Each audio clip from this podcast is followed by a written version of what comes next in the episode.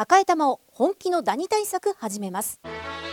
さよならダニーは家族に優しい殺虫成分不使用のダニ対策ブランドです。多くのお客様に支持されて日経セレクションで5年連続売上ナンバーワン。さよならダニー。私赤井が目印です。さよならダニー。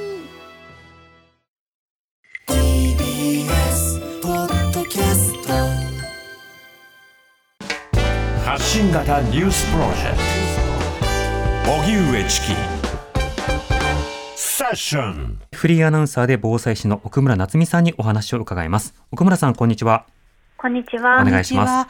お願いします。よろしくお願いいたします。さて、現在、大雨が降っている地域の方、どのような行動を取るべきでしょうか？はい、改めて避難が必要なのか、自宅に留まっていても大丈夫なのかというのを確認していただければと思います。うん。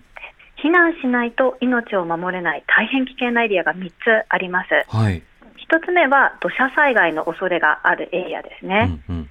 で2つ目が浸水してしまうと寝室が水没してしまうようなそういった浸水想定のエリア。はい。そして3つ目が家屋倒壊等氾濫想定区域というちょっと難しい名前なんですけれども川が氾濫すると木造家屋などは一緒に流されてしまうというような危険なエリアがありまして、うん。この3つのうちどれか1つでも当てはまる場合はもう安全な場所に避難していただきたいんですね。うんうん。できれば近所の方と声を掛け合って複数人で移動していただきたいんですが、はい。あのすでにもう外に出るのが危険だという状況のエリアもあると思います、あの冠水していたりとかですね、そういった場合は、なるべく高い階へ、垂直避難と言いますけれども、高い階へ移動していただく、うそれん。から地下街などにいる場合は、外の状況が分からなくて、突然水が流れ込んでくるということもありえます。はい。なので、気象情報などこまめに確認していただければと思います。うん。避難のタイミングというのもこれ難しいですよね。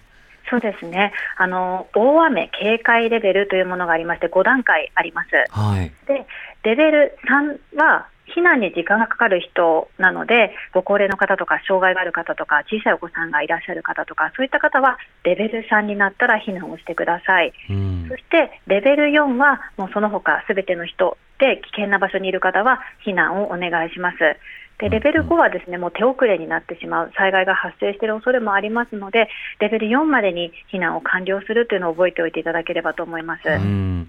また、この避難に関する情報というのは、じゃあ3まで行けば、行くべあの避難すべきなのか、4までだったら大丈夫なのかではなくて、やはり個々の、ま、家庭状況とか仕事の状況などによってもあの判断必要となってきますよね。そうですね特に土砂災害などはあの土砂災害警戒情報が出ていて、まあ、近くに、ね、そういった恐れのあるエリアがある場合はもう早めに避難をするしか命を守る方法がないんですね。うんなので、やっぱ住んでる地域がどういう状況なのか、そして家族の構成がどうなのかっていうのを確認した上で、どのタイミングで避難するか、まあ、なるべく早く避難する、明るいうちに、浸水が始まる前に移動していただければと思います。避難というのは避難所に行くことだけが避難ではないんですよね。そうですね。あの難を避けることなので、例えばまあ危険な状況だと避難所まで行くのが遠い場合は、うんその間に危険な状況になってしまうかもしれない。なので近くにあるこう少し高い階まであるようなマンションですとか、はいそういったところにあの避難させていただく。または親戚とか友人宅、あとはホテルなどもあの避難所となりますので、あのうん自主的に避難することはできますので、あのそういった選択肢をたくさん持っておくということも大事かもしれません。うんそうですね。また先ほど土砂災害のリスク、浸水のリスク、そして家屋倒壊のリスクがあるようなところだと、この避難の判断というものを早めにということでした。こうしたリスクが、まあ、自宅などに、あるいは自分の地域などにあるかどうか、これはどうやって確認できるんでしょうか？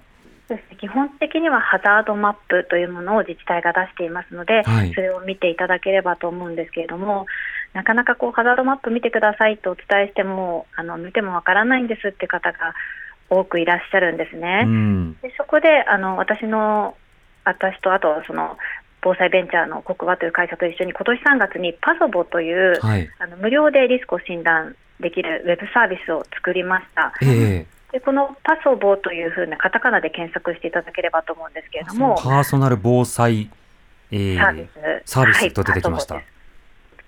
あの住所ですとか家族の構成などを入力するだけで自宅のリスクが1分でわかるという診断サービスになっています。うんうんで水害に関して言いますと自宅がどのぐらい浸水するのかとか土砂災害のリスクがあるのかないのかそういったものがあの診断結果として表示されます。ええでこれは国交省などの国のデータをもとにあの位置情報をピンポイントであの浸水想定が分かるようにしていますので、うん。例えばこうこの川が氾濫すると何点何メートル、つまり何回まで水が来てしまうなどのあの文章で表示もしていますので、はい。ハザードマップ見てもちょっとわからなかったという方も、あのパソボを見ていただいて、あの自分の家が危険なのか、まあ、とどまってもいいのかっていうのを確認してもらえればなと思います。うん。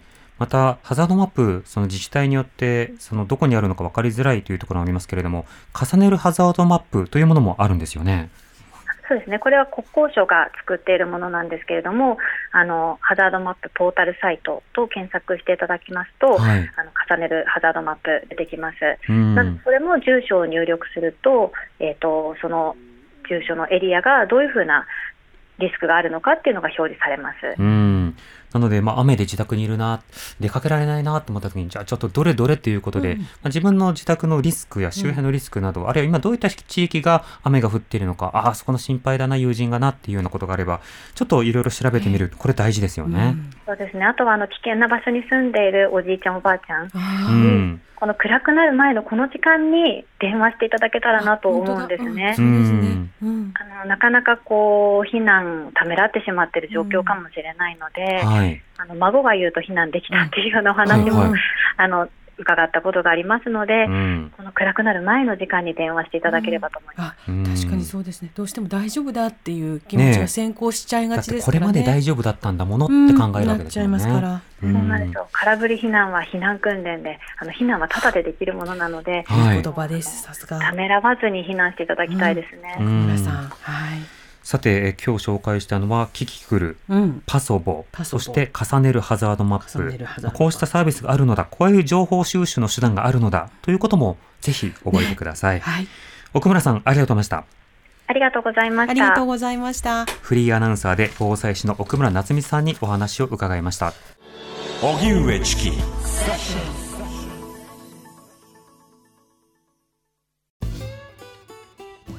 毎週月曜から木曜朝8時30分からお送りしているパンサー向井のフラット向井さん不在の木曜日を担当するヤーレンズのデイジュンの之介とどうも落合博満です。違います。奈良原正樹です。各週木曜日はヤーレンズのフラット。せーの聞いてね